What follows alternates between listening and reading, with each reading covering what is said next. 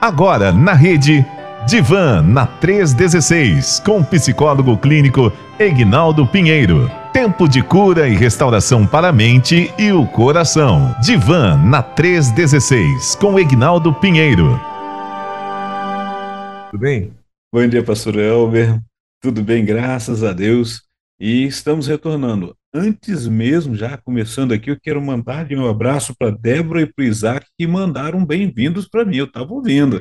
rapaz, é. rapaz, você é um cara exclusivo aqui, hein? Eita, você viu lá? O negócio aqui é, é, é outro patamar. A Débora e Isaac fez lá um, um, um dueto lá, rapaz, e mandou, mandou para gente aqui um, um bom dia, doutor Ignaldo. Cadê? Deixa eu, deixa eu ver aqui uh, uh, onde é que está esse, é, esse bom dia aqui, rapaz. Cadê Débora? Débora.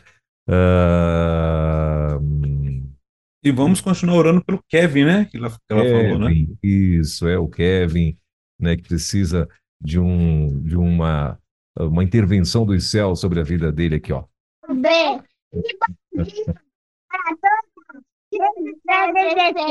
Bem-vindo, pastor Aguinaldo! Coisa linda, né, rapaz? Estão lá na Bahia, plugados com a gente, são os nossos mascotes aqui, ó. É duas figuras, duas feras que comandam a Lajeado Alto lá na Bahia. Mas muito bem, doutor Aguinaldo. E aí, como é que foi de, de recesso? Você não teve recesso agora, não, né? Só, nas, só nos períodos festivos mesmo, né? Exato. Nem nos períodos festivos, né? Porque no dia é. 25 e dia 1 eu estava trabalhando. Dia 25 de dezembro e 1 de janeiro eu estava de trabalho. Né? Os plantões continuam. Mas Sim. graças a Deus tudo bem. Foi um tempo de também é, estar com a família, aproveitar alguns momentos, né? virada de ano, novos projetos também, a gente vai colocando na nossa mente, coração, e isso é maravilhoso, né? Sim, maravilha. Bom, então estamos de volta aí com ao vivo com o doutor Ignaldo Pinheiro, agora são 10 horas e 14 minutos, e gente, assim ó, como eu falei anteriormente, Uh, o doutor Ignaldo hoje, ele não trouxe nenhum tema específico, ok? As perguntas hoje serão livres, né? Então, as perguntas serão livres. Uh, você que, de repente, identifica alguma coisa dentro da área psicológica, né? Dentro de, dessa abordagem de, de, de transtornos ou alguma, alguma coisa que você identifica que psicologicamente não está legal, ou que você identificou em alguém da tua família, ou um parente, ou um amigo, enfim. Né? Se você tem alguma dúvida em relação a, a, a, sintomas, a tratamentos, né? a remédios, inclusive, né? que tem gente que sai tomando remédio aí porque outro, outra pessoa indicou e tal. Então, assim, aquilo que você tem dúvida, faz uma pergunta aqui né? Manda para cá para o 11 9 30 03 03 16 e a gente não vai estar tá identificando ninguém, como a gente sempre faz, a gente apenas lê a pergunta e o doutor Ignaldo vem com a resposta. Né? Isso também já foi feito lá no Instagram, né? Se você, inclusive, se você a partir de agora, seria interessante que você mandasse aqui já direto aqui para mim. Eu estou aqui já com a minha com o meu WhatsApp ligado, é aberto. Então você manda a pergunta aqui. Quem mandou lá no Instagram, já estou com as perguntas aqui do Instagram também. E como eu falei, a gente não vai estar identificando, são muitas perguntas. Então, para a gente ganhar tempo, doutor Ignaldo, eu já posso partir para a pergunta ou você tem alguma coisa além disso para falar?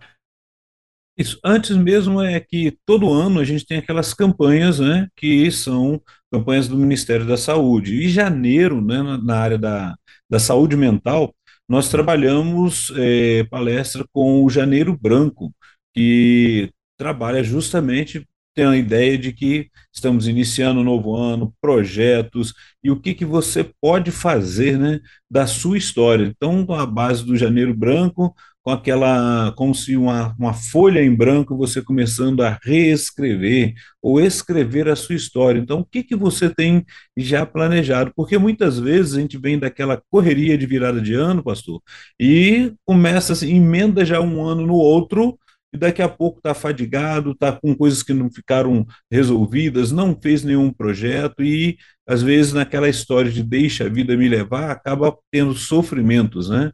Então, a realidade é, a campanha de janeiro foi o janeiro branco, em que o despertamento para trabalhar as questões emocionais. E sabemos que dentro das nossas emoções, né, nós temos alegrias, tristezas, temos é, desafios que vão surgindo, nos atravessam, e precisamos aprender a lidar com todas essas circunstâncias. E aonde, como o pastor falou no início aí, né, às vezes vem as depressões ou ansiedade, e a gente precisa lidar em todos os contextos. Depois eu falarei sobre o mês que estamos iniciando, que é o mês de fevereiro, tá bom? Pode vir com as perguntas, vamos dentro daquilo que podemos e sabemos, né, assim responder. Maravilha.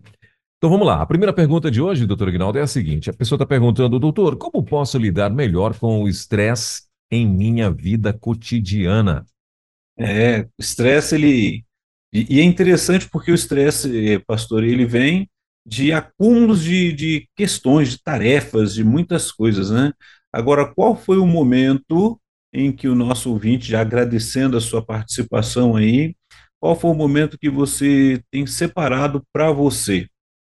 Quando eu falo separar para você, não é aquele momento de que muitas vezes é um, é um bom filme, uma boa leitura, um passeio com a família, ou então aquele próprio momento seu em que, quando acabar as chuvas, no local que tem sol, não sei se na, lá no nosso ouvinte aí, que mandou a pergunta, tá, o tempo está bom lá, né?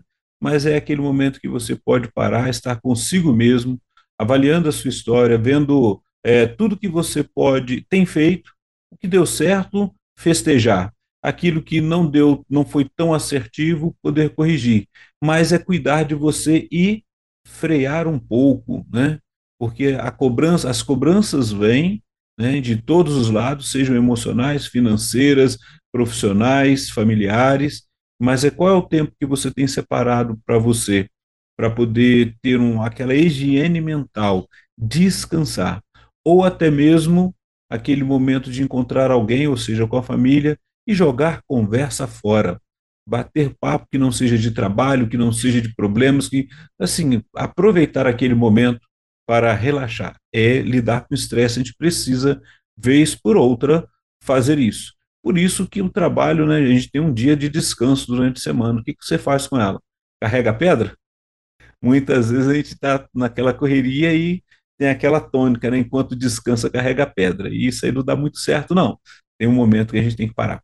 Muito bem. Então, aí é a primeira pergunta. A, a segunda pergunta, doutor Ignaldo, é, que eu gostaria de fazer, né? Se elas estivessem aqui abertas, né? Mas aí ela sumiu todo mundo daqui. Mas está aqui, ó. A segunda pergunta é o seguinte: é, doutor Ignaldo, como posso construir resiliência emocional para lidar melhor com as adversidades? Boa pergunta, hein? Eita. Boa. Né? É, muitas vezes tem, a gente tem uma, uma, um, um, um grau de resiliência, né?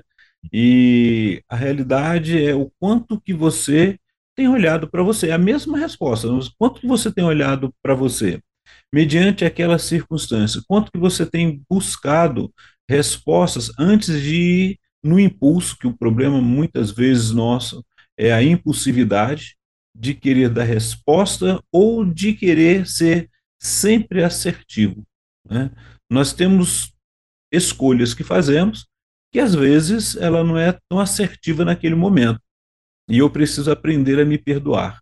Preciso aprender a olhar para mim e falar: olha, não deu certo, aonde eu posso procurar ajuda. Se alguém me afetou né? E aí é outro detalhe: se alguém me afetou, eu preciso também aprender a, a, como eu vou digerir aquilo, como eu vou trabalhar isso. E muitas vezes o trabalhar é no setting terapêutico, é conversando, podendo falar, porque se eu, se eu não consigo é, lidar com isso, eu preciso então de uma ajuda para essa caminhada da resiliência, para lidar com aquilo que vem, é, seja do emprego, seja de qual momento que surgir. Então, aprender a lidar é, é buscar mesmo, buscar em você, a resposta está em você, mas muitas vezes precisa de um hétero suporte, ou seja, de um, um amigo ou então de um profissional, e principalmente de um profissional que possa te ajudar a mostrar para você aquilo que você já tem acertado e talvez não esteja percebendo. Muito bem. A outra pergunta, doutor Aguinaldo, é Uh, gostaria de tirar uma dúvida com o psicólogo. Sou uma pessoa muito ansiosa e ultimamente estou sentindo um medo enorme de uma enfermidade que tenho. até medo de, citar, uh, de uma enfermidade que tenho, até medo de citar o nome, que é o câncer. Não gosto nem de ouvir falar desse nome. Qualquer coisa que sinto, já tenho medo de estar e me sinto muito mal. Porque sou evangélica e peço muito a Deus que me ajude, que tire isso de mim. Já jejuei pedindo ao Senhor que tire esse medo de mim. Estou tomando remédio para a ansiedade. Sinto até sintomas. Por favor, me ajuda. O que devo fazer? As pessoas dizem que devo confiar no Senhor. Mas eu confio. Estou me aproximando cada vez mais de Deus. Mas qualquer coisa que sinto, já fico com medo. Por favor, gostaria de saber que tipo de ansiedade tenho Aí ela está dizendo aqui, é, pergunta para o psicólogo de hoje. Pastor Elber, eu creio que já agradeço o nosso ouvinte que está mandando essa pergunta. E se for confortável para essa pessoa, é, puder mandar uma outra pergunta, uma pergunta que eu vou fazer sobre, em cima dessa. Se na família dela já teve ou tem algum indício ou caso dessa forma que ela tem citado de ter tido câncer ou não. Por que, que eu estou perguntando isso? E ela fica bem, esse nosso ouvinte fique bem à vontade para responder sim ou não, para não se constranger, tá bom? Porque geralmente, quando é lá de fora, aí a gente fica mais tranquilo, né? Geralmente, quando é com os outros, a gente acha que não vai alcançar a gente. Mas quando está no lastro da família e você vai passar para o exame, geralmente a, a anamnese, todos os médicos vão perguntar: houve caso na família e tal, e começa a fazer essa pergunta. E geralmente essas, essas perguntas é, trazem essa preocupação, trazem essa ansiedade, às vezes, na pessoa. A realidade é, é primeiro detalhe, você está cuidando da sua saúde. Então, é, a ansiedade, ela vem, ela está chegando por qual motivo? Ah, porque eu tenho medo dessa enfermidade. Então, se você tem medo, é por isso que eu perguntei, teve caso na família? E a melhor forma para lidar é nomear o que ela está fazendo agora, está fazendo muito bem. Quer dizer, olha, eu estou tendo ansiedade por causa desse motivo. As pessoas à nossa volta, principalmente no meio religioso, né, vai dizer justamente isso: confie em Deus. Temos que confiar o tempo todo em Deus, mas somos seres humanos e somos acometidos de sentimentos, de emoções, e isso precisa ser trabalhado também. E a melhor forma de trabalhar é, é dialogando sobre isso, dialogando sobre este medo com é, profissional da saúde ou com o seu pastor. Né? A questão toda é que as pessoas às vezes trazem conselhos e a gente ainda fica assim, mas eu estou fazendo isso. O que, que eu devo fazer mais? O que o medo está ali, porque o problema da ansiedade, quando ela vai chegando num, num nível muito forte, ela vai é, nos travando, vai trazendo pânico, e eu preciso cuidar para que isso não aconteça. Então, assim, ela já está medicada, ela já está trabalhando. O medicamento, ele vai servir, por isso que a gente pede ajuda também para que a pessoa procure o psiquiatra, porque quando está chegando num nível muito elevado, o corpo começa a travar, ela começa a ter sintomas, mal-estar, ela vai responder no corpo. Quando toma a medicação, que é por um tempo, né, ela vai sendo trabalhada, ela vai sendo cuidada ali e aquele sintoma vai aliviando, mas vez por outra ela volta. Por que que volta? Porque a mente continua trabalhando, então você precisa aliviar a mente tendo justamente é, uma conversa sobre isso, colocando os seus medos, porque você está naquela, a gente fala do si, né? O que, que é ansiedade? É o medo de algo que poderá vir a acontecer. Não significa que vai acontecer. Mas e se acontecer? Porque a gente tem a tendência de sempre buscar a parte negativa, né? E aí fica assim, e se acontecer? Ok. Se acontecer, o que, que você vai fazer? É o que você está fazendo agora, tratando, se cuidando e enfrentando, confiando em Deus. Então, porque nós estamos aqui falando para cristãos e todo ser humano é assim. Ele confia, e ele precisa, então, é, conseguir fazer o que nosso ouvinte está fazendo: falar, conversar sobre isso e trabalhar assim: olha, eu vou ficar preocupado o tempo todo sobre isso, senão sua vida vai travar. A ansiedade vem, o medo vem, né? E aí a gente acaba de deixa de desfrutar de outros privilégios que o dia a dia está vivenciando. Por exemplo, a pergunta, né, o medo é se vier a acontecer, mas hoje é dia 1 de fevereiro, e o que, que você pode viver do melhor hoje na sua vida? Né? E aí é isso que a gente vai trabalhando com a pessoa no setting terapêutico em relação à ansiedade. E temos visto, pastor Elber, um, um, um aumento muito grande de ansiedade no povo. E a ponto de sair de uma ansiedade é, comum, né, que é natural, que acontece com a gente, a chegar a um transtorno, que é o transtorno de ansiedade generalizada, que a pessoa chega a travar, tem que se afastar de emprego e várias coisas vão acontecendo. Então precisamos cuidar antes, né? Esse sentimento não surgiu agora, ele já vem sendo é, trabalhado, ele já vem reverberando na mente há um tempo. Só que agora que está se dando conta, porque agora que ele está aumentando em relação a isso. Então, começar a trabalhar o antes, tá bom? Muito bem. Terceira, ou melhor, quarta, né? Quarta pergunta, doutor Ignaldo. Dentro da sua experiência clínica, essa aqui já é uma pergunta pessoal, né? Já eu hum. já, então, já, aí já é uma curiosidade. Dentro da sua experiência clínica, qual tem sido maior, o maior desafio é, dentro das igrejas?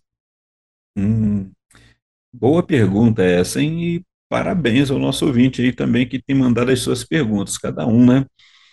Dentro da, da minha experiência clínica, a, a maior dificuldade, eu vou falar assim, o, o maior desafio, né? Dificuldade é o desafio, é quando a pessoa, porque se eu, tô, se eu estiver num setting terapêutico e a pessoa chega lá e não sabe que eu sou pastor, então não há problema nenhum, ela não vai querer conselho, ela está ali para tratar as suas emoções. Dentro das igrejas, muitas vezes a pessoa olha para a gente com o título, e eu costumo, por exemplo, aqui tem o meu pastor, que é o pastor Fabrício, né, e, e outros pastores. E aí, quando eu vou conversar com, com uma pessoa que é evangélica, é, eu já vou dizer logo: olha, eu estou aqui no, no, no, momento técnico, eu sou psicólogo e eu vou tratar das suas e vou trabalhar com as suas emoções. A sua questão de fé você vai procurar ou o nosso pastor ou o seu pastor. Isso aí você vai trabalhar. Porque é importante é, ter essa separação, porque muitas vezes a pessoa chega para o psicólogo que quer conselho. E o psicólogo não vai dar conselho, muito pelo contrário, vai mexer com você, vai mexer com as suas emoções, daquilo que está ali é, emergindo de uma fala, às vezes de um ato falho que surge, e você vai é, colocar isso para fora, você vai conversar. E, querendo ou não, as pessoas assim, ela têm um, um, um senso religioso muito grande. Muitas vezes nós atendemos dentro de um templo, né? dentro de um, das dependências de um templo religioso.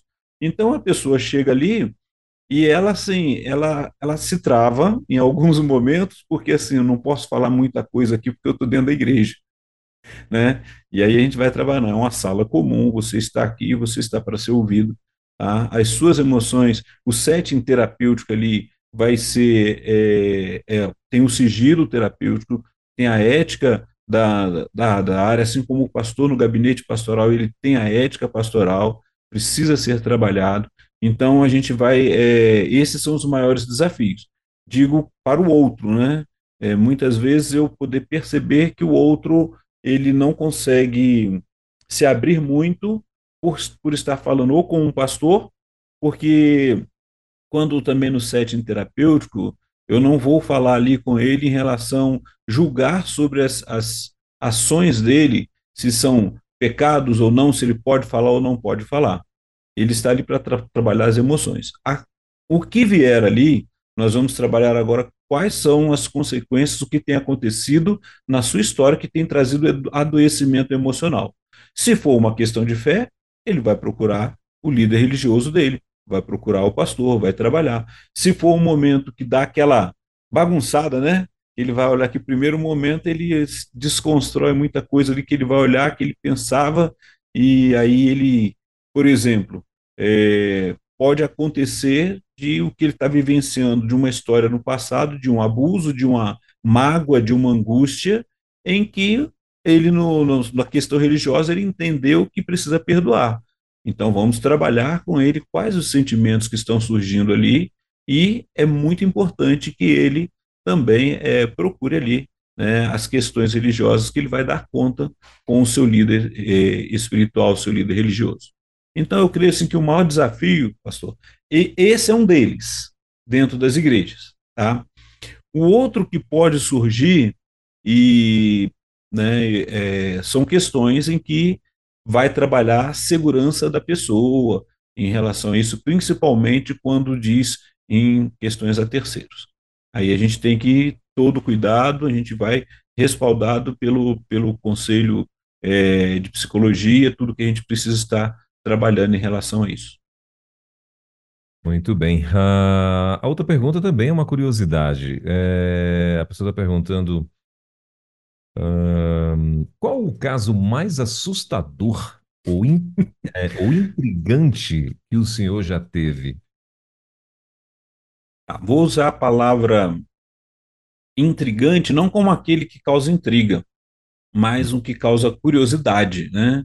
Se a gente procurar lá, eu tenho, quando eu fiz a pós-graduação na, na área de gestalterapia, ah, eu lembro que o meu coordenador, meu professor lá, né, ele, na hora que a gente tinha que fazer os estágios, ele sempre nos convidava porque a gente atendia e tinha que passar pela supervisão. Então a gente sempre passa por supervisão.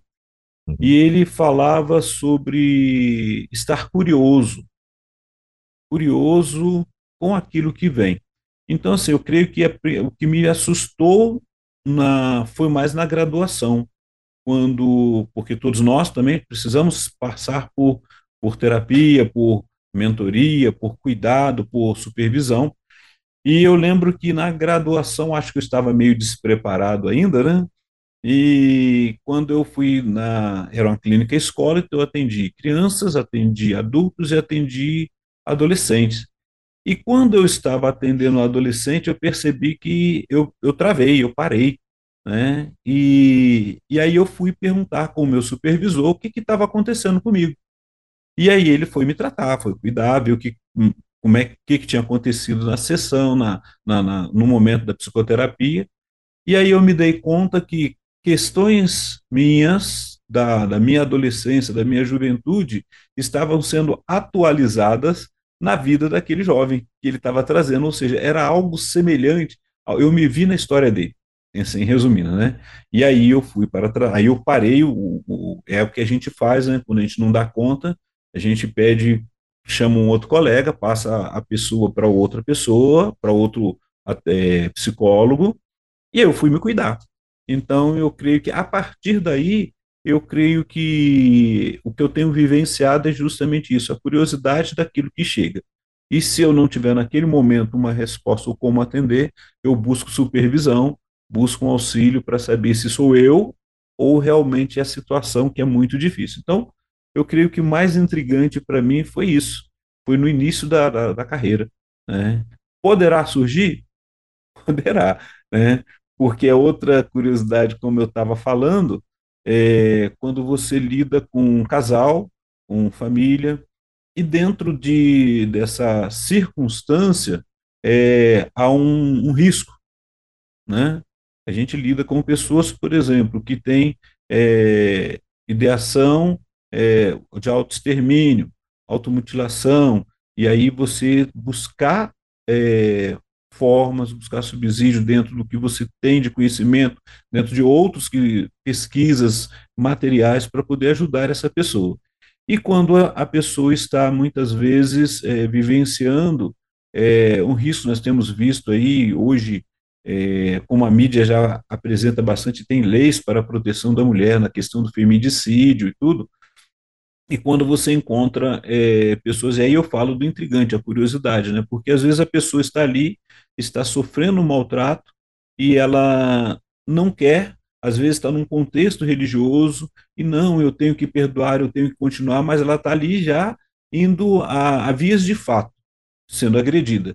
E aí você tem que, é, você tem daquele momento em que a gente, respaldado pelo Conselho é, de, de Federal de Psicologia, todos os cuidados importantes que se chega um momento dessa pessoa está em grande risco e ela não consegue enxergar, você vai ter que é levar para que ela seja, aquela, o agressor seja denunciado e aquela pessoa seja preservada, seja protegida. Mas é intrigante quando você encontra, às vezes, a pessoa, mas aí ah, eu tenho que perdoar e tudo, e ela não consegue sair daquele ciclo de agressão. Então, essas coisas a gente precisa estar bem atento.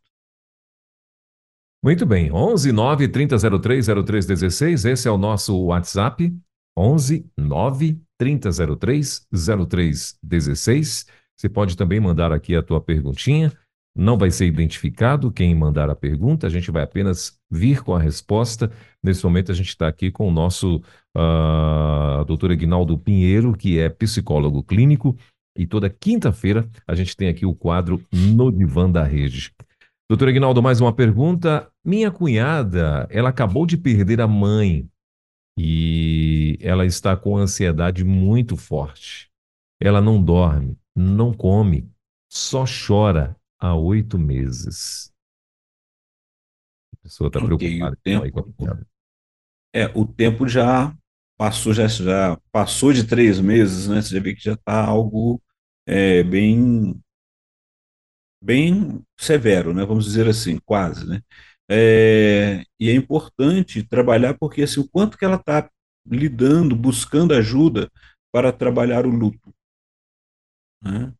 O luto, no caso dela, é um luto de uma perda familiar e uma dor é muito grande, é um pedaço de si e foi embora. E aí a realidade é ressignificar a história, que não é tão simples.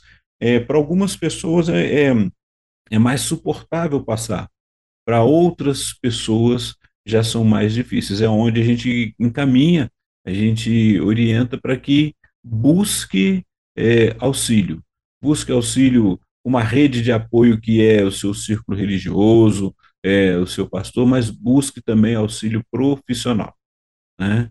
Porque se você olhar, é, ela já está saindo de uma ansiedade, na realidade, ansiedade é a preocupação daquilo que há de vir, né?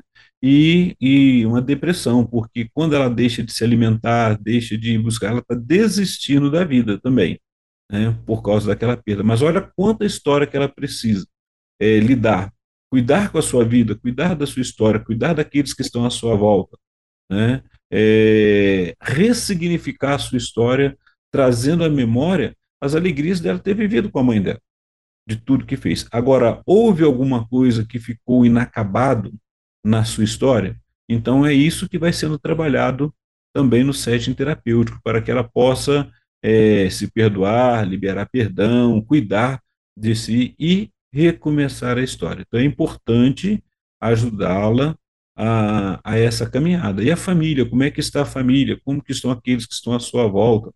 Poder ajudar. Então, aos poucos, conversar com ela, ajudando a, a buscar ajuda e poder cuidar desse momento do luto, né? E a dor é uma dor que ela está sentindo, não é a dor igual aos outros, igual aos outros irmãos ou familiares, é a dor dela e ela precisa ser respeitada, cuidada, para que ela possa superar e voltar à vida, voltar a trabalhar e, e, e fazer valer tudo que aprendeu na sua história com a sua mãe.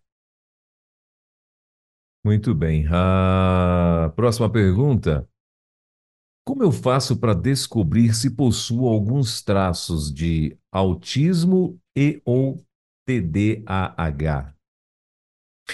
Busca, né? Tem, tem psicólogos que são neuropsicólogos, tá? É, geralmente a pessoa vai, ela vai fazer toda aquela bateria de exames, já procurou neurologista e tudo, e alguém vai indicar. Então, tem neuros, neuropsicólogos que fazem aquela testagem, que vão orientar para poder verificar se é o, o, o autismo, né, transtorno do espectro autista, ou o transtorno de déficit de atenção e hiperatividade, né? E aí vai se trabalhar. A questão também é, é o que, que tem passado na sua história, é, foi alguém que disse isso, alguém que te deu essa indicação, e se você tiver algum desses traços né, é, ali presente, a questão toda não é parar só no saber, mas é, também o que, que você pode fazer para melhorar a sua história. Então, é continuar todo o tratamento. Primeiro, um neuropsicólogo que vai poder buscar indicação aí e para poder fazer tudo, toda a testagem, né, que existe uma bateria de testes que são importantes a serem realizados. Quando tiver o diagnóstico, agora com o diagnóstico em mãos, trabalhar especificamente é, as causas, aquilo que vai, é, que tem trazido é, um certo sofrimento na sua história. Muito bem. Ainda no, no, no, no, tocante ao assunto de TDAH, tem uma outra pergunta aqui, doutor Aguinaldo, aproveitando a oportunidade. A pessoa está perguntando como lidar com pessoas com TDAH. Como lidar? Uhum. Hum. Primeira coisa é buscar conhecimento. Né? A gente sempre fala isso, tem, tem várias. A gente tem que tomar cuidado também com o que vai conhecer, né? É, às vezes, muitas vezes a gente procura, e aí a gente vai existem artigos, você pode ler sobre eles, pode lidar, e também é, saber quem é essa pessoa, como ela lida com a história da sua vida. É uma criança? É um diagnóstico tardio? É uma pessoa já, um jovem, um adulto? É, quem é a família? Essa família está próximo de você, né? Quais os traços que às vezes a gente, a gente anda às vezes tão sem. Agora no início de ano nem tanto, né? mas é para o meado do ano que o pessoal começa a perder a paciência, né? Até agora estão voltando de férias, está tudo tranquilo, aí quando começa aquela correria, aí tem coisas que no outro é, não me agradam, e aí eu preciso saber o seguinte, será que é o outro, ou eu também estou me atualizando naquilo que, naquilo que eu não gosto, é justamente o que ele faz, né? e de repente eu faço e não percebo. Então, lidar com pessoas que tenham qualquer tipo de transtorno, seja o TDAH, o o transtorno de espectro autista, que é o TEA, é importante você respeitar, conhecer é, e não julgar. Principalmente, a maior dificuldade do ser humano é com avaliação e julgamento. Né? Quando é avaliação para trabalho, a gente passa um aperto, aquela dificuldade. Quando é avaliação para um curso, a gente vê que as emoções ficam abaladas. E quando as pessoas começam a nos julgar, o que somos ou que, né, a forma que agimos. Então, a realidade é, você está ali, tem alguém que, se você já sabe que tem, observe as coisas boas, observe aquilo que você pode estar valorizando nela e ajudando se a aproximar dela, né? E ajudando a caminhar nessa caminhada. E se para você é estranho, para ela é muito mais difícil, porque vê o mundo de um prisma diferente do seu e nós vemos o mundo de forma de prismas diferentes do outro. Então, forma de ajudar é quanto mais você conhecer a pessoa e souber como lidar também, lidando sempre com respeito, aquilo que você gostaria que fosse respeitado do jeito que você gosta, faça o outro, cuide do outro, né? Aquela aquela gentileza que gera gentileza, aquele cuidado com o outro que vai gerando sempre um cuidado. Isso é muito bom. Maravilha. Ah, doutor, um pastor pode indicar uma ovelha para tratamento psicológico ou como pastor não deve? É. Agora veio os dois, né? Como pastor e, e doutor. Vamos lá. Ah, eu consigo, como pastor, dar conta num gabinete pastoral de toda a demanda que uma ovelha traz, se eu estiver dando conta, se eu consigo lidar e não perceber, não perceber ali que há alguns é, alguns traços de emoções que estão sendo difíceis de lidar, né, a gente vai cuidando. Mas é, um pastor ele deve sim entender que tem coisas que é, e aquele momento que ele não está dando conta que é uma questão emocional, que ele identificou que traços que precisa de além, ele tem que sim, ele deve, né? Deve, não vou dizer nem que ele pode, ele deve encaminhar, porque senão a pessoa vai continuar naquele sofrimento, ela vai continuar, porque ela vai ali ao pastor e quer um conselho. Tá?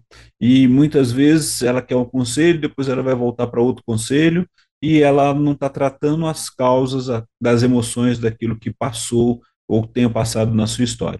Então, se você identificou que há alguma coisa que pode ser um, uma ovelha, pode ser um casal, pode ser a família, aconteceu alguma coisa, ele tem ido e você não tem e você percebeu que há traços que precisa de um profissional na área de saúde, encaminhe, encaminhe. Mas outra, e até nós pastores também. Né? Eu creio, no, no ano passado, se eu não me engano, eu falei um pouco sobre a questão do adoecimento pastoral. Né?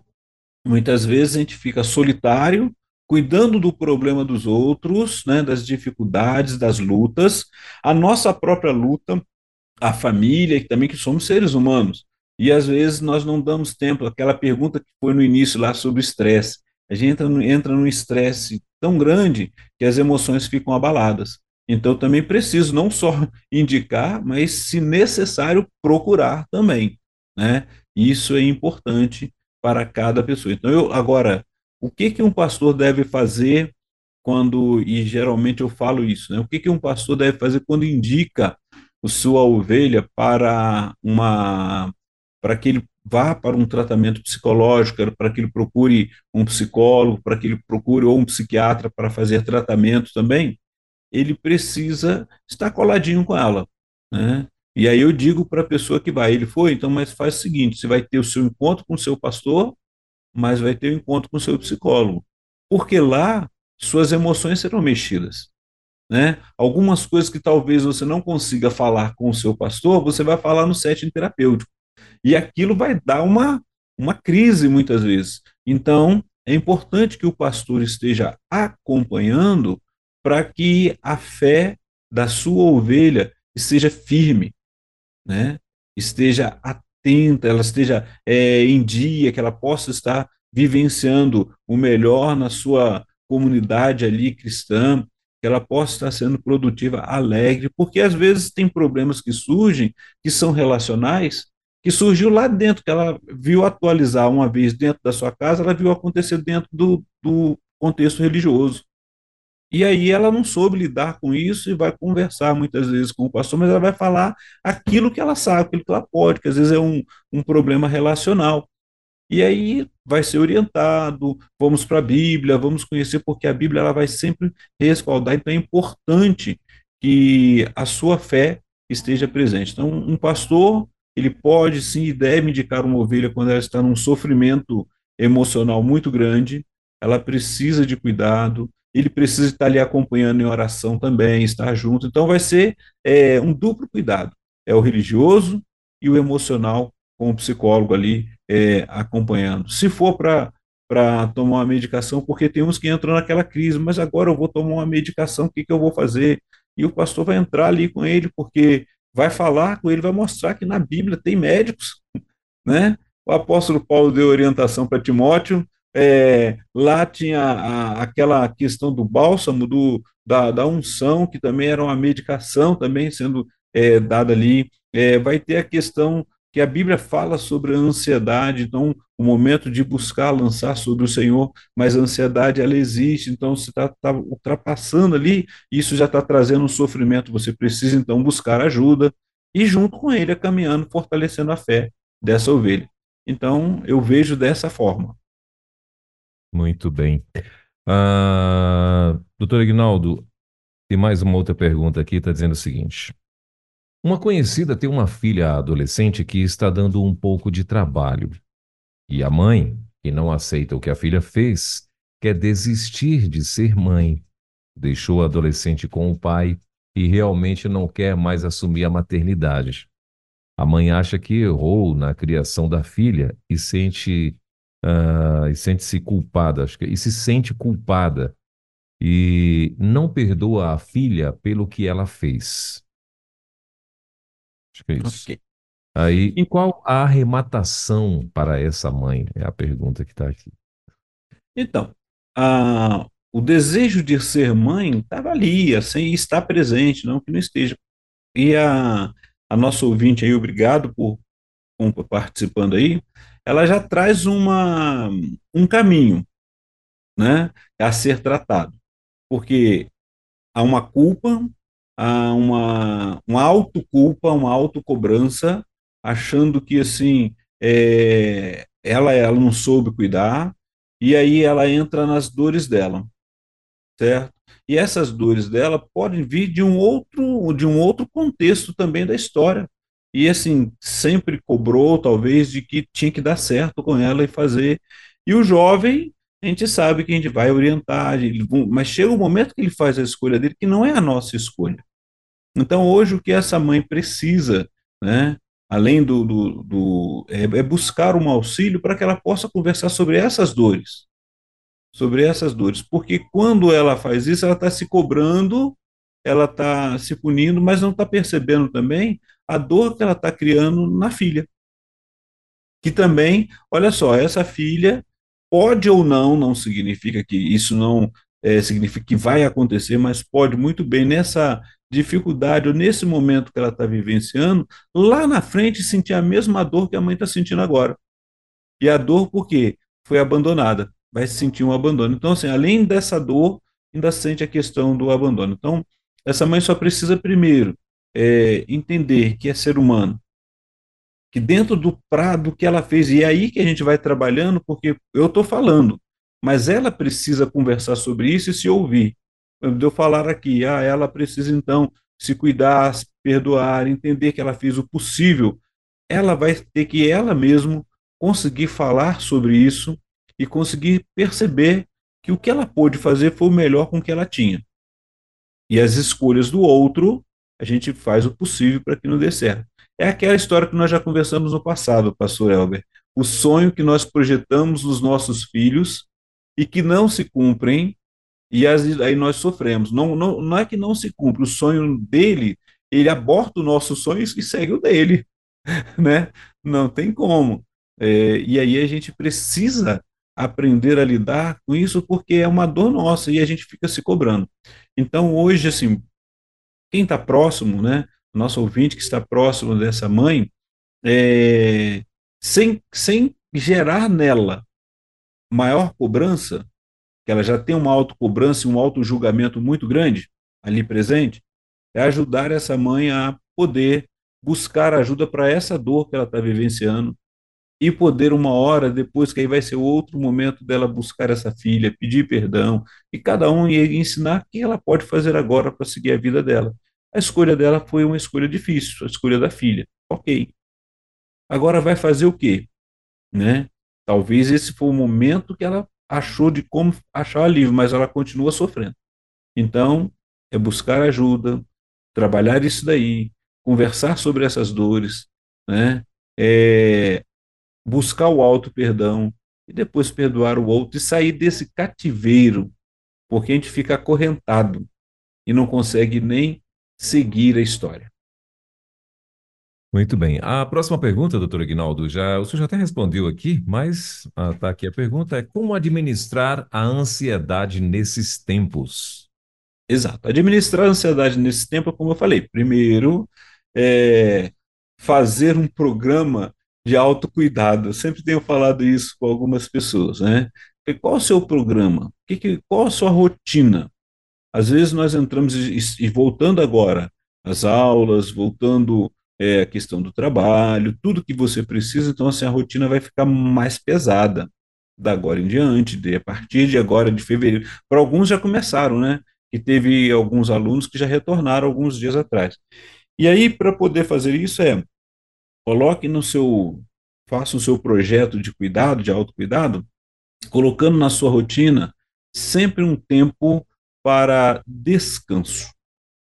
E quando eu falo descanso, não é aquele descanso de eu deitar e dormir, não é o descanso de eu parar para ficar de frente da televisão, é algo que você consiga na sua mente é, fazer uma introspecção, olhar para dentro de você, conseguir é, se avaliar, ver o que, que você tem feito. Eu lembro que na minha adolescência eu conheci um líder, né, um líder na época dos embaixadores do rei, do, e ele falava uma coisa que eu achava fantástico todo final do dia. Ele fazia isso, ele tirava pelo menos antes de dormir, uns 15 a 20 minutos, para avaliar como é que foi o seu dia.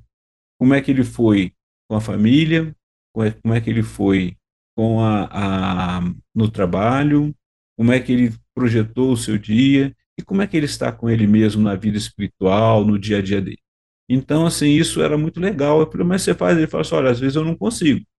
Às vezes está corrido, eu, eu acabo deitando e dormindo, mas eu gosto de fazer antes, parar, separar esse tempo para poder eu ter aquele refrigério na minha mente, né? E a gente sabe muito bem aonde buscar, né? Como fazer e aproveitar. Então, lidar com o estresse é, e o outro detalhe é identificar o que está te estressando, o que está fazendo você é, sair do, do, do, que é normal, que está causando angústia.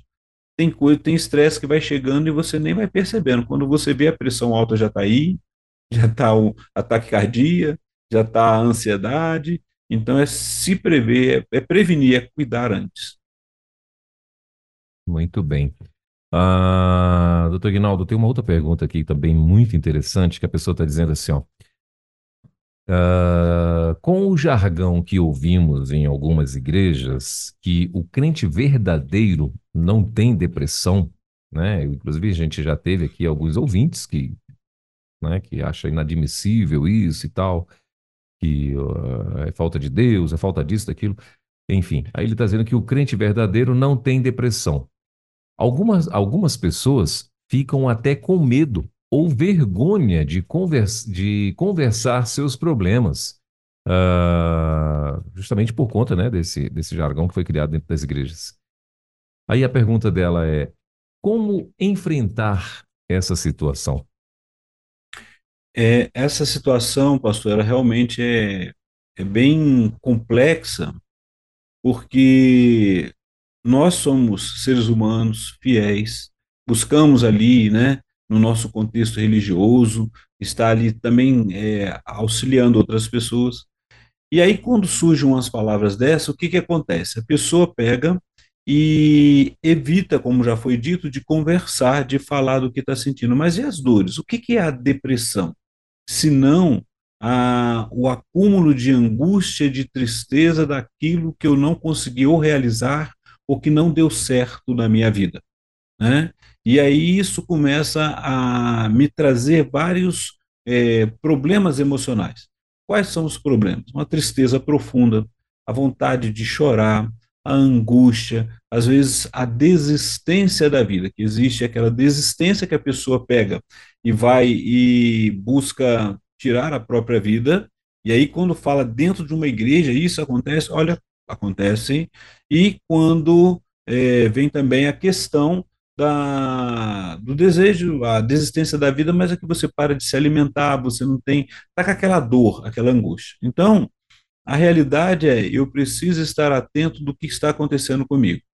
Tá, eu estou angustiado, eu estou sofrendo, então eu vou buscar ajuda e procurar sobre isso daí. Porque, como eu disse, somos seres humanos. Somos seres humanos, tá? Somos pessoas que precisam de cuidado, que precisam de, de estar trabalhando o autocuidado também. Então, o que, que você tem ouvido e o que, que você tem sentido?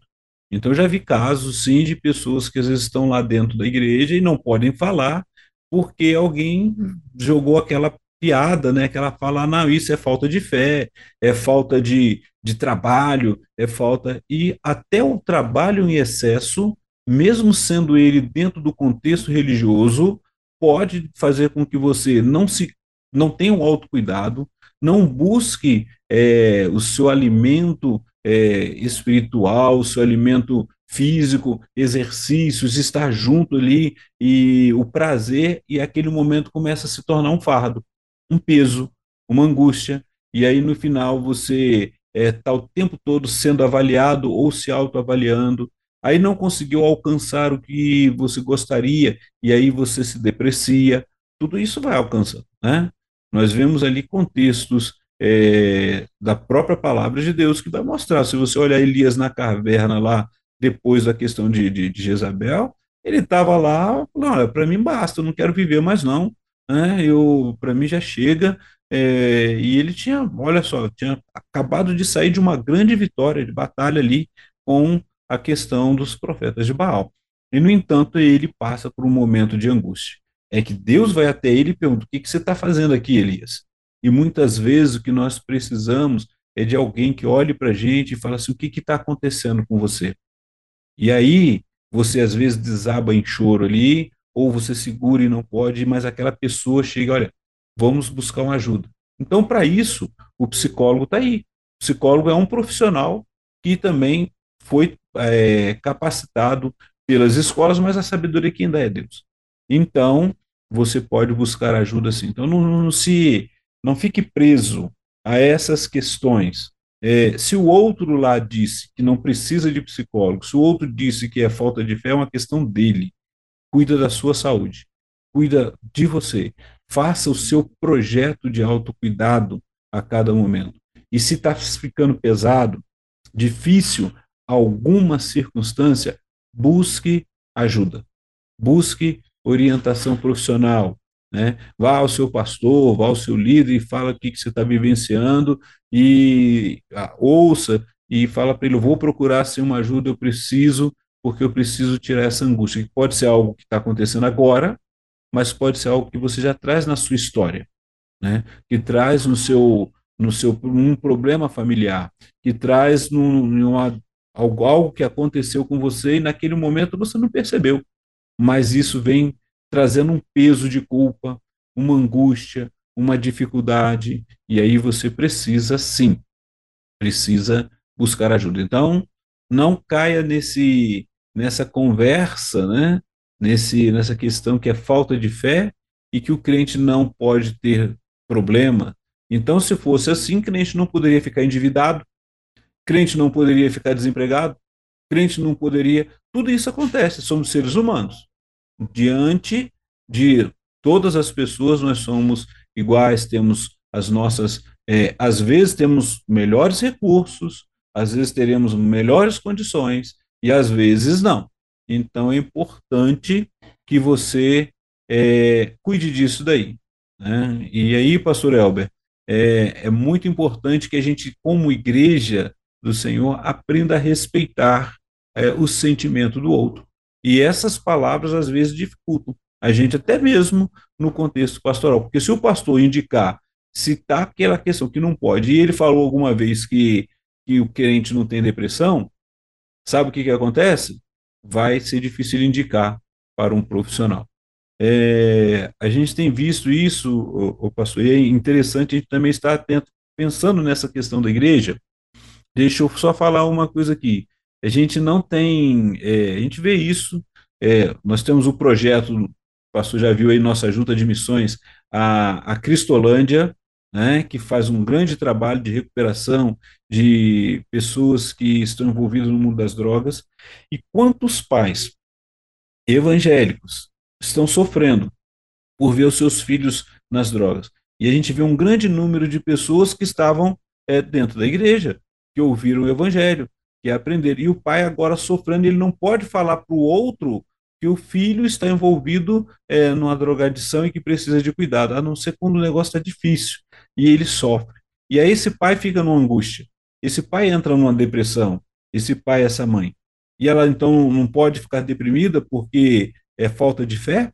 E outro detalhe, assim, quanto e nós como igreja o quanto nós temos é, feito palestras e orientado aos jovens, juniores, adolescentes, quanto à questão da drogadição. Porque lá na porta, muitas vezes, do colégio, e aí a gente vê a capelania com a doutora Márcia Doneda aí, que é importante, olha só, lá para auxiliar, porque muitas vezes nós vemos a questão da drogadição, a gente encontra alguns deles que dizem, ah, mas você estava na igreja servindo, mas no colégio ele aprendeu, e aí ele foi escondendo dos pais até que o momento não deu mais e ele foi para a drogadição, já estava na drogadição. Olha só, então atinge a igreja, atinge a escola, e aí esse pai, essa família que é um líder muitas vezes, ele está ali vivenciando, é, é, ensinando outros, e aí chega um momento em que ele é pego nesse problema.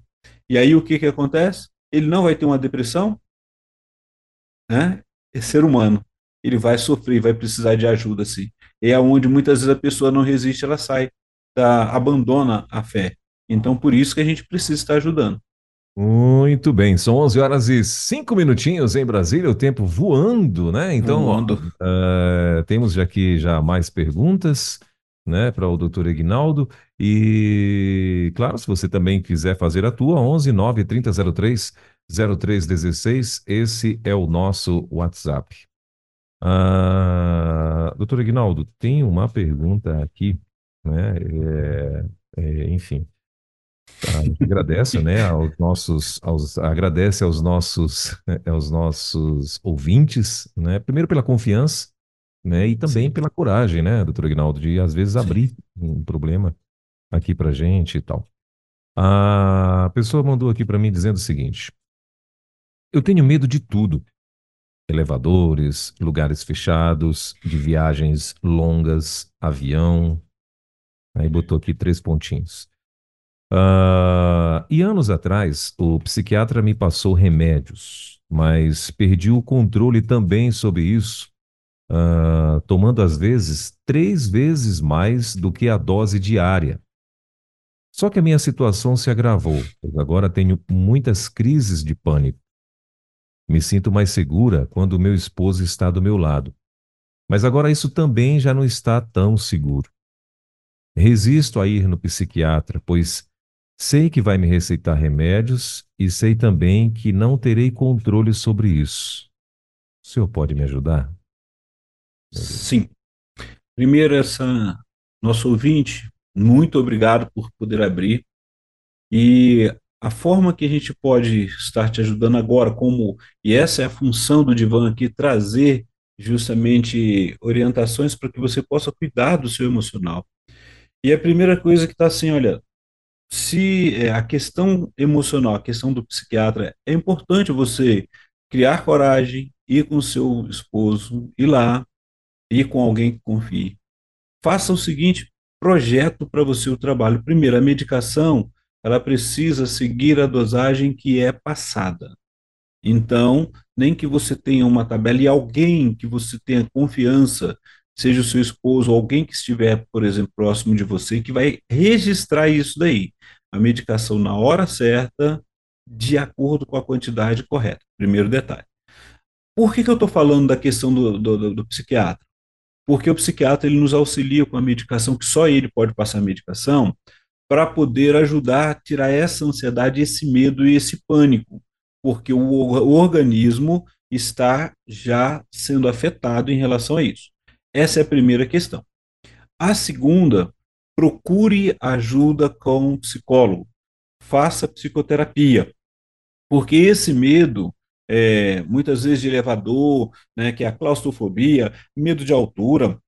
Isso a gente sabe que acontece. E aí você vai trabalhar e muitas vezes o psicólogo ou a psicóloga, aquela que vai te acompanhar, ela poderá também ter um período de, de, de que a gente chama que é o acompanhamento não só no setting terapêutico, por exemplo, ela vai te ensinar a usar estratégias para você lidar com as questões. Você às vezes precisa pegar um voo para o trabalho, vamos supor, ou para uma viagem, ou para alguma coisa. Tem pessoas que é difícil de andar, por exemplo, na escada rolante. E ela onde vai passar até subir ou entrar no elevador, então o que, que vai ensinando? Estratégias né? Temos muitos bons psicólogos em abordagens diferentes, como é, cognitivo comportamental, que vai ajudar através de, de tarefas, né? e a gente vai auxiliando através de tarefas para você cumprir naquilo que é suportável né? a cada instante. É igual aquela corrida que você quer fazer de, da maratona. Você não vai correr de uma hora para outra uma maratona, mas você vai começar primeiro com aquela caminhada, vai sendo monitorado, vai cuidando da sua saúde, vai começar os primeiros 10 metros, 50 metros, 100 metros, e assim você vai aprimorando. Então, faça isso. Vá lá, é, porque no momento você pode estar em sofrimento emocional, sem medicamento e sem nada e sem saber o que fazer. E, de certa forma, por é, mais que o nosso cônjuge, mais que o seu esposo é, te ajude ele também é limitado. E chega um momento que ele não sabe o que fazer. Então, ele precisa também de, de ser orientado: olha, a medicação vai ser essa, e nessa hora você não vai tomar, você vai ter o compromisso de tomar nada de nenhuma medicação é, fora daquele horário e naquela quantidade. Vai ter o acompanhamento psiquiátrico, porque você já pode depois abandonar, o psiquiatra pode te dar alta, mas a terapia vai ser justamente para isso, para você lidar é, como ah, olha só, nós já tivemos psicólogo, nós às vezes fazemos isso, a pessoa ela precisa pegar é, um elevador, aprender a andar um elevador. Qual vai ser a estratégia? Se tem alguma pessoa perto de você, você se sente tranquilo? Sim. E aí começa a trabalhar justamente isso. Você está na fila e nós tivemos pessoas assim, que chegavam no elevador, você vai para qual andar? Eu vou para o décimo primeiro. Aí, e aí o outro falou, eu vou, não, estou indo para o décimo. E a pessoa pegava até o décimo e subiu o restante de escada. Até um dia que ela começou, ah, você vai até o décimo primeiro? Então, vou até o décimo primeiro com você. E aí o psicólogo começou a acompanhar essa pessoa, até ela perceber que não era risco entrar ali. Mas ela falou, olha, eu só me sinto confortável de entrar no elevador quando tem alguém junto comigo ali. E ela passou a usar as suas estratégias. Da mesma forma, para poder pegar um avião, você não vai estar sozinho, vai ter muita gente, né? Mas eu não conheço ninguém ali. Sim, mas eu vou aprender a lidar até conhecer a minha ansiedade, onde eu posso é, seguir. E isso vai sendo trabalhado. Não é de uma hora para outra, não. É uma história. Porque assim como chegou esse medo, esse, esse pânico que é, nosso ouvinte está vivenciando, não chegou de uma hora. Algumas coisas foram acontecendo. E no setting terapêutico, conversando sobre isso, você vai também conseguir é, lidar e, e liberando é, e se aliviando em relação a essas angústias, a esse sofrimento. E, mais uma vez, muito obrigado. Procure ajuda, sim. Faça isso. Vá lá, não deixe de buscar o psiquiatra se está sendo muito difícil lidar, se você está com um pânico muito grande, então precisa da medicação e fazer um programa com ele, ele vai fazer com você para chegar ao desmame e você poder dar conta. Mas lembrando, a medicação é para regular o nosso organismo. E o, o, o setting terapêutico, a ajuda profissional do psicólogo, é para trabalhar também a mente, para poder aliviar aquilo que continua ali. A gente precisa verbalizar, a gente precisa nomear, a gente precisa dar nome ao que está acontecendo. Tá bom, pastor? Muito bem. Uh, gente, ó, tem perguntas aqui gravadas pergunta gravada foge do meu controle, né? Assim, eu, eu... então se você, a gente está pedindo para não se identificar. Eu ainda não ouvi a pergunta e vou liberar aqui, tá bom? Então por sua conta e risco. Graça e paz, aqui é irmã Rosana. Oi. Não tem problema de falar meu nome, não, ah. porque é um testemunho, né, da minha vida. Ah, sim. Vou resumi-lo. Antes da pandemia, eu era uma pessoa muito mediatista que se não fosse no meu tempo, não estava bom. E depois da pandemia, percebi como somos vulneráveis. E sendo cristã, viu, irmãos? Crendo em Deus. E aí eu creio que nós passamos por circunstâncias que Deus permite para depois nós compreendermos o outro, né? Porque se a gente fosse tão perfeito, não precisava de Jesus, né? Então nós somos vulneráveis. A única coisa que nos socorre é o Espírito Santo, Jesus em nossas vidas. E sabemos que não somos nada sem ele, né? Já passei por depressão, já passei por ansiedade, mão suando, coração palpitando. Só que percebendo, irmão, que hoje, depois de dois anos e meio, né, 42 anos de idade, a gente vai vivendo e a gente passa por certas coisas para dar testemunho e saber que a gente pode sair dessa, né, com Jesus, né? Ai, dói o coração daqueles, né, que não procuram a Deus, adoram mais o homem do que o homem maior, que é Jesus, né? e sabemos que Ele que nos dá a vida, e só Ele pode tirar, né? Porque se a gente tira a nossa própria vida, né, infelizmente o final não é bom, né? Mas muito obrigado, irmãos. A palavra aí, olha, serviu muito para mim aí, viu? Deus abençoe a todos. Um abraço, a paz. E só para complementar, passei pela psicóloga durante oito meses. E a psicóloga evangélica me ajudou muito, né? Agradeço a Deus pela vida dela doutora Samanta. Muito bem, então tá aí. Obrigado, irmã Rosana, pelo seu testemunho, que Deus abençoe a sua vida. Quer falar alguma coisa aí, doutor Guinaldo? Maravilha, pastor Elber. Obrigado, irmã Rosana. Que Deus abençoe grandemente a sua vida. A doutora Samanta também, né? Sua psicóloga. E é justamente isso daí, tá vendo? É, a gente precisa estar atento e precisa entender que somos seres humanos e precisamos de cuidado. Então, toda a rede de cuidado está aí. Sim. Doutor Guinaldo, mais uma pergunta. É, e com as crianças? Como agir quando as crianças dão sinais de depressão, doutor Guinaldo? Então, até as crianças também têm é, psicólogos especializados na área infantil, tem cursos especializados, porque muitas vezes a criança vai dar sinal de depressão e ela vai ser percebido lá. Às vezes os pais não percebem, acham que ah, ela só está quietinha, só é quietinha. Mas aí lá na escola tem o, o, o educador, tem o, o, pedagogo, e eles vão chamar os familiares e falar: olha, ela está caindo na produção, o que está acontecendo? E aí é encaminhado para poder, muitas vezes, e o trabalho que é feito é um trabalho lúdico, para que ela possa colocar para fora qual é a dor que ela está sentindo ali, o que está acontecendo. Às vezes, e muitas vezes, a gente se surpreende, porque pode acontecer questões de sentimento de abandono, questões de, de abusos, e aí ela entra numa depressão, numa angústia, e ela precisa ser tratada. Então, tem também, pastor, é, quando se percebe, procure ajuda, procure orientação. Talvez ela não vai conseguir falar para papai, para mamãe, não vai ser como, não tem como. E aí ela vai para um, um, psicoterapeuta, para um psicólogo que é especializado é, em infantil, e aí você vai ver que é, muitas coisas vão surgir ali. Né? Muitas vezes, é, alguns medos que vão surgindo que são questão familiar e precisam ser trabalhados. Então, tem como se percebeu que está com, com, depressão, ou que está muito quietinha, ou chorando muito, busca ajuda, busca orientação. Né? E essa criança, você começou a falar, ela não consegue explicar, não consegue nomear, ela vai fazer isso num setting terapêutico. Muito bem. Teve mais uma, uma, uma ouvinte nossa aqui que falou assim: ó, já passei por uma depressão também, minha irmã. Graças a Deus, uma psicóloga me ajudou muito.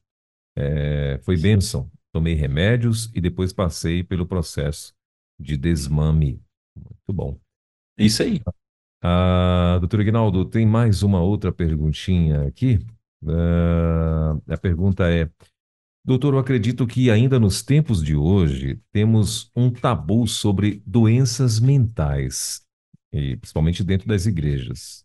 Você já sofreu algum tipo de preconceito por ser psicólogo e pastor? Mais uma curiosidade. quando eu, quando eu fui fazer o, o, a graduação, na época que eu fiz, né, é, era, eram mais acirrados. Então, assim, eu já ouvi, eu já ouvi várias palavras, já ouvi falar, porque, assim, a, a psicologia, ela vai trabalhar na questão humana, é, ela vai trabalhar com a ciência, e eu gosto muito de ouvir o, o Marcos Eberle, que é o doutor, né, Marcos Eberle, que ele fala, ele mostra, né, que a ciência, né, a Bíblia, ela dita a ciência. E aí, assim, já passei sim, já ouvi algumas, é, algumas palavras depreciativas, é, de pessoas que não concordam, já, já houve casos de, de ser julgado porque é, achava que eu ia no, como pastor, na hora de pregar, ia pregar sobre psicologia, e, e aí, sim, várias coisas a gente ouve. E a questão toda é que eu preciso parar, avaliar assim, o que, que o que, da onde vem isso? É do outro? Qual, qual é o medo dele? Qual é a preocupação?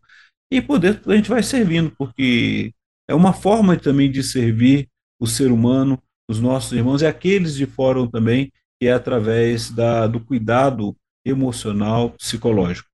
Então, já aconteceu sim, já tive alguns preconceitos, já ouvi algumas, algumas falas, e mas isso é normal, faz parte da história. Muito bem. Bom, doutor Guinaldo, são 11 horas e 18 minutos. Eu vou deixar então para você fazer aí um, um, Eu acredito que já está dentro do teu horário, né?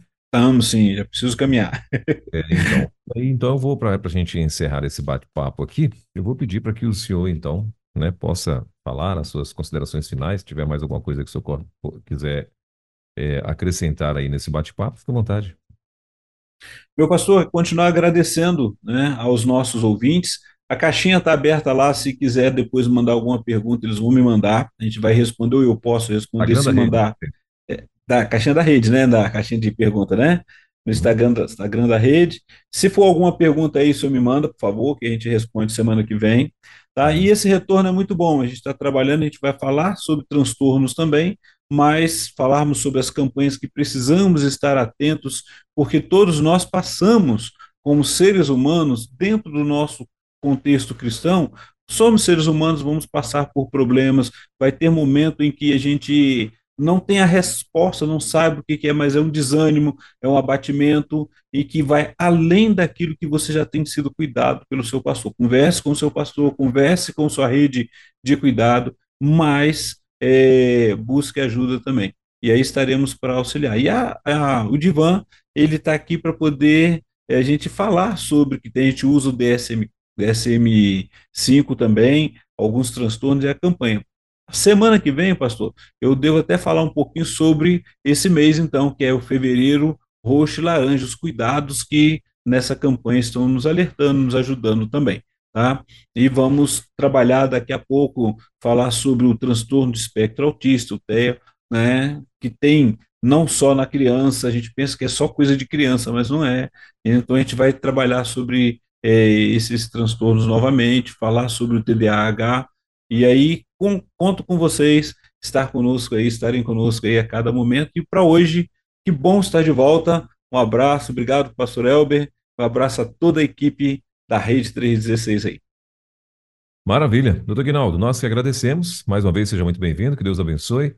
Semana que vem, então, estaremos de volta, quinta-feira, né, permitindo Deus, com mais um bate-papo aqui com o doutor Ignaldo no nosso No Divan da Rede. Forte abraço, bom fim de semana, Deus te abençoe e até lá então. Até lá, um abraço a todos. Valeu. Você ouviu Divan na 316 com o psicólogo clínico Egnaldo Pinheiro. Ouça o podcast Divan na 316. Tempo de cura e restauração para a mente e o coração. Acesse agora a nossa plataforma rede316.com.br.